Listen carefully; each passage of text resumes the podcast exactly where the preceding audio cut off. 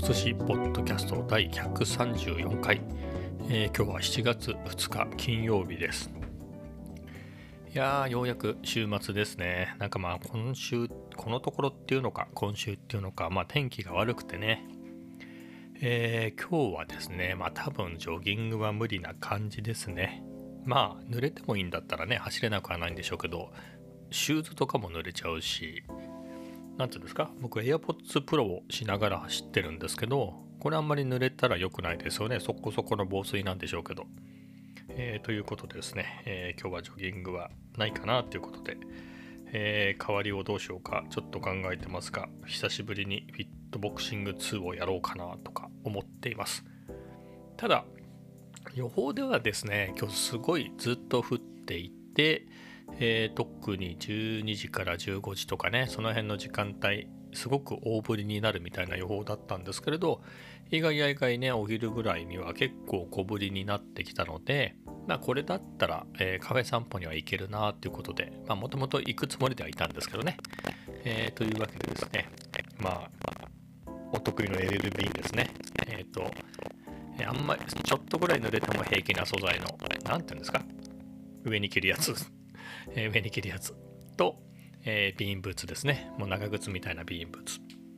いや、このビーンブーツはすごくいいですよ。まあ、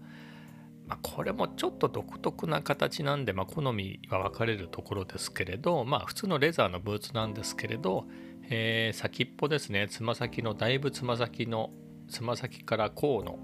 方あたりまで、えー、ゴム素材でね、えー、できてるですね、そこのパートが。えー、ですので、えー、水が、えー、なかなか入ってこないっていう仕組みになってまして、えそういうことで、まあ、長靴代わりとまではいかないですけれど多少の水たまりだったらね、え気にせず、え使えるということで、え今年は大大大活躍をしておりますが今日もそれを履いて、えカフェ散歩に行ってきました。まあね小ぶりだったので遠くのカフェまで行ってもよかったんですがまあね帰りにあの行く時はいいですけどね帰り土砂降りになる可能性もなきにしもあらずだなっていうことで、え、やはり割と近場の、え、喫茶店ですね。昨日は行ってないか。一昨日も行きましたが、えー、そこに行って今日はねホットのカフェオレを飲みました。でね、まあ、ここのカフェで行くと今日はえっ、と窓際の席には、え女性が1人座っていてカウンターに1人かな常連さん、まあ、大体いつも、えー、いる常連さんが1人いてで僕が入ってしばらくした後、えーと、見慣れない男性の方ただその人もよくは来てるんだと思うんですかね僕がたまたま初めて見たぐらいの人で、えー、その割と若めの人が来て、えー、カツ丼を頼んでましたね。フードが本当にいっぱいあるんですよね。で今まで僕は食べたことがないんですけれどまあパスタパスタっていうかまあナポリタンとかですよね。とか、え、ピラフとか生姜焼きとか食べてる人もいたかな、まあ、みたいなので、うん、昔ながらの喫茶店でそうやってね食べ物も美味しいみたいな、えー、とこなんだろうなと思っていたんですがカツ丼まであるのかと。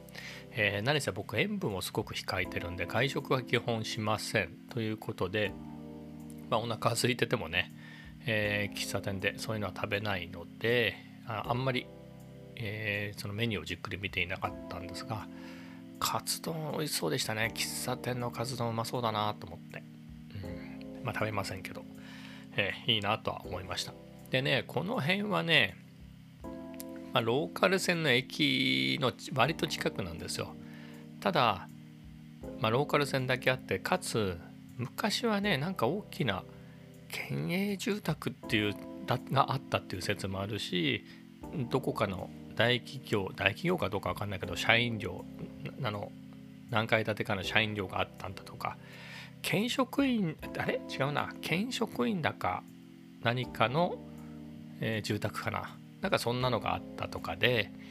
えー、っとそこそこ昔は栄えてたみたいですね。多分3 4 0年前の話だとは思いますけれど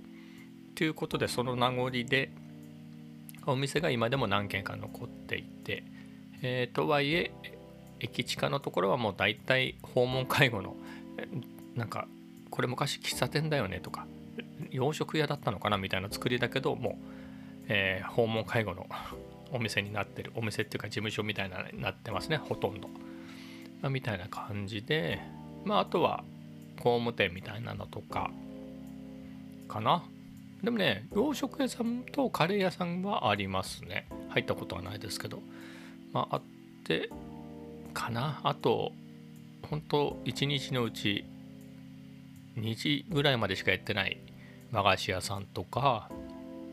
クリーニング屋さんここはやってますね。あとラーメン屋さんがあって町中華ですね。そこは普通にやってますね。あとはねベトナム料理なのかなんかの店があったんですけれどそこは何か今工事の会社の人が入って工事してるから閉店しちゃったんですかね、えー、現状回復の工事なのか、えー、次が入ってきたっていう工事なのか何かやられてましたけど。うんまあそんな感じで。まああと美容室みたいなのがありますけど。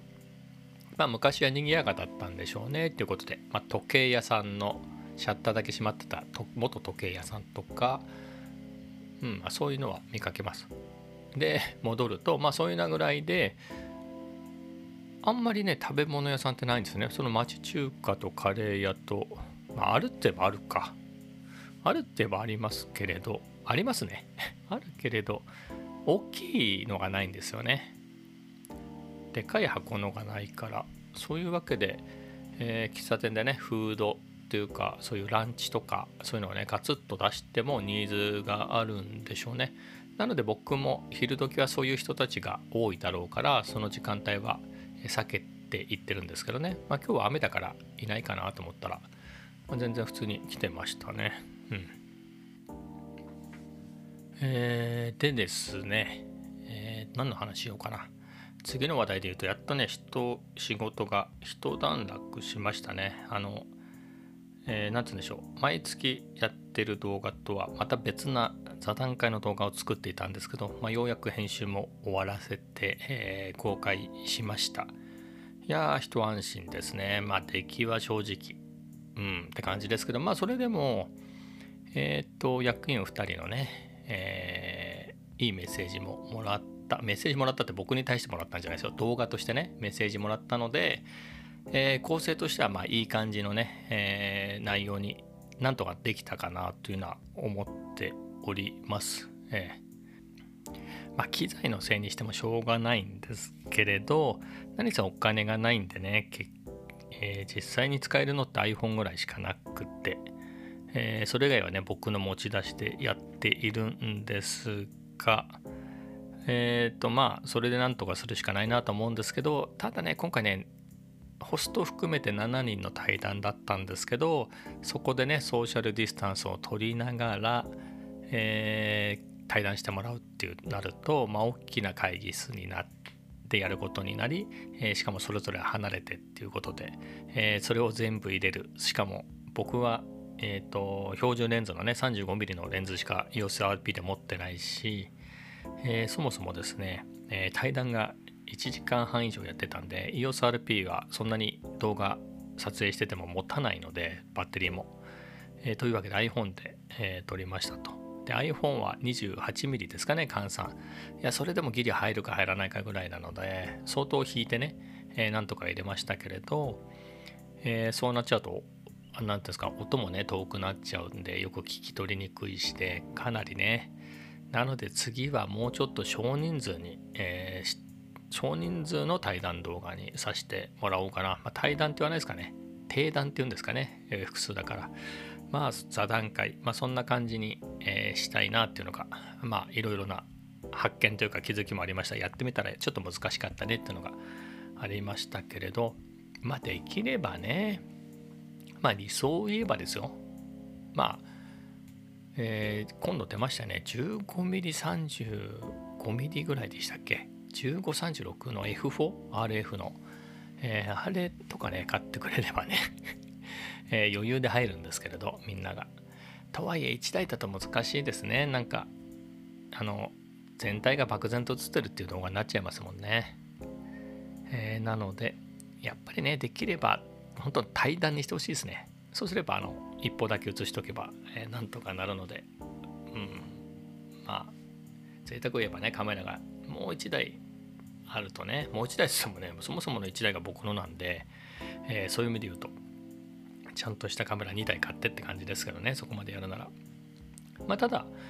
そんなに距離離れないでね撮れるんだったら iPhone でもいい感じには撮れると思うんで音も含めて。うん。まあだから iPhone は iPhone でいいんですけれど、うん、まあ人数ですね。人数をもうちょっと少なくして、えー、やっていい動画にしたいなと。でですねまあ、次の動画するどうするかっていうのをね勝手に考えてまして、えー、そういうので、えー、こういうのどうですかっていう提案をしようかなと。ただ僕そのね手ぶらで提案するっていうのが嫌でもう実はこんぐらいできてますよみたいなのを見せるのが好きで今僕もね、えー、ほとんど仕事がもうほぼ動画の仕事しかしてないっていうそのきっかけも、えー、去年の9月だったかな、えー、こういうのね今までオフラインというかね、えーと、フロアでやっていたそういったイベントを、えー、もうコロナでね集まれないから他の方法でやってくれっていうことで、えー、そういうのをもらう課題っていうかもらっていたので僕はこういうのどうですかっていうのを実際に、まあ、プロトタイプっていうのか何て言うんですかね、えー、一応何か協力はしてもらったんですかね出演者として。こんな感じでできますよっていう動画を作って実際に見せてイメージを沸か湧かないんでねそうじゃないと。でイメージ持ってもらってそれになったらいいよ任せるよっていうことで。で公開したらすごく評判になって、まあ、それでもうほぼ僕が動画の仕事だけをしてるっていうような風になってるんですけどまあそういうのもあってですね。まあそれ以外もそうなんですよね。僕ってただこうじゃないですかみたいなことっていうのはあんまり好きじゃなくてただ言うだけのっていうのはねアイデアを出すだけみたいなのは好きじゃなくてえー、こうじゃないですかね、えー、作ってみるとこんな感じになりますけどみたいなところまでセットで持ってくのが好きで、まあ、ツールなんかもそうですけどね、えー、そういうのをずっとやってきてるので。で今回も、えーと、こんな感じの動画次やっていきませんか？そういうの任せてくれませんか？みたいなのを、え提案するようなね動画を。でこれもまた協力してもらって協力してくれる人がいたんでね、えその人を撮らせてもらってっていうのをね来週やる予定です。もう全て会議室も押さえて人も押さえてですね。うん。まあ別なね動画の編集も、えー、あるのでね撮影と編集もあるんで結構タイトなんですけれどまあ、えー、いろいろやっていこうかなと思っています。でですねまあ別な話題でいくとゲーム。えっ、ー、と、ホライズンですね、ホライズンゼロドーンも、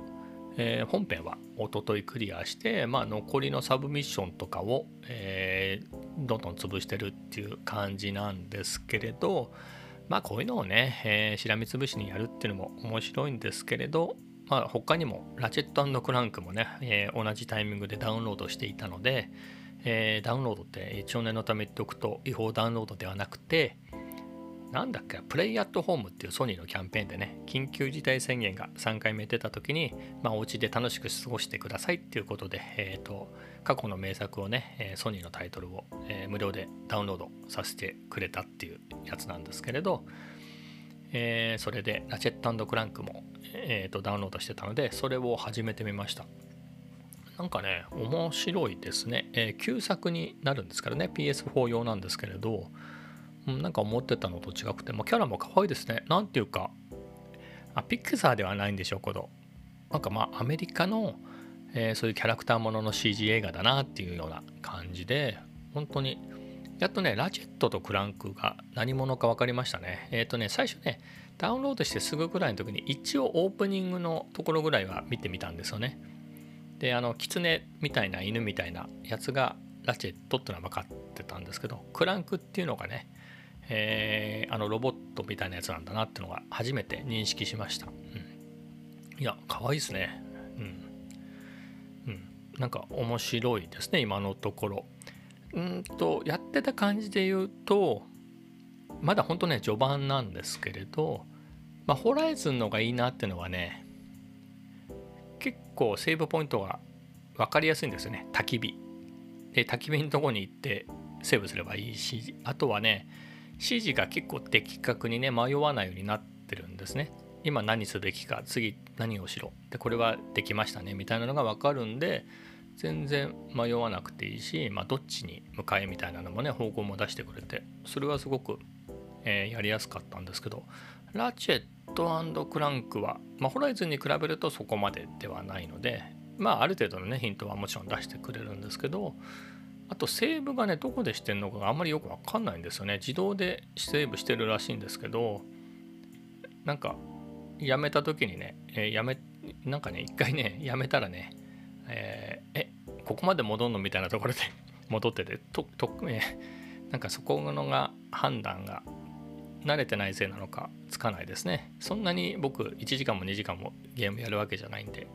10分15分ぐらいねパッとやって、えー、いい感じにセーブしてなんか能動的にねまあクイックセーブ的なねえっ、ー、とゴースト・オブ・ツシファーなんかもそうですよね。あれいい感じにじゃんじゃんセーブしてくれるしそもそもどこでもセーブできるんで。えー、そういう風にしてくれればなと思うんですけど、まあ、もうちょっと、え、ググってみればね、えどういうタイミングでセーブされるのかっていうのは分かるだろうから、えー、やっていこうかなと思うんですけど。いや実際のとこね最新作がすごくいいっていうんでそれをやってみたいんですけれど PS5 のね、え結構えー、魅力っていうかいいところ強みみたいなところを、えー、十二分に生かした作りになってるっていうんでねロードが速いとか、えー、そういうのも含めて、えなので楽しみなんですがストーリー的にはやっぱりその前作、まあ、今僕がやってるやつですね。あれをやってからの方が、えー、分かるよより楽しめるっていうんで、えー、であればね、えー、ということで旧作の方を、まあ、無料だったっていうのもあり、えー、それを始めました。で今のところすごく面白いです。うん。え、というわけでですね。でもこれラチェットクランクやってたらホライズンはもうやらなくなるかなそんなに。ただね操作が慣れてんですよねホライズンは、え、そういうところもあって。まあしばらくは両方やりつつ、まあ、徐々にラチェットクランクに移っていく感じですかね。ただね両方ともねまあ SSD ってこともあるんですけどまあロードはそんなに遅くないですよ。多分5用はもっと一瞬でね終わるんでしょうけれど。うん。まあそんなにラチェットクランクの起動とかロードが遅いっていう感じは全然ないですね今のところ、うん。まあ、そういうわけで快適にプレイしております。では今日はこの辺で。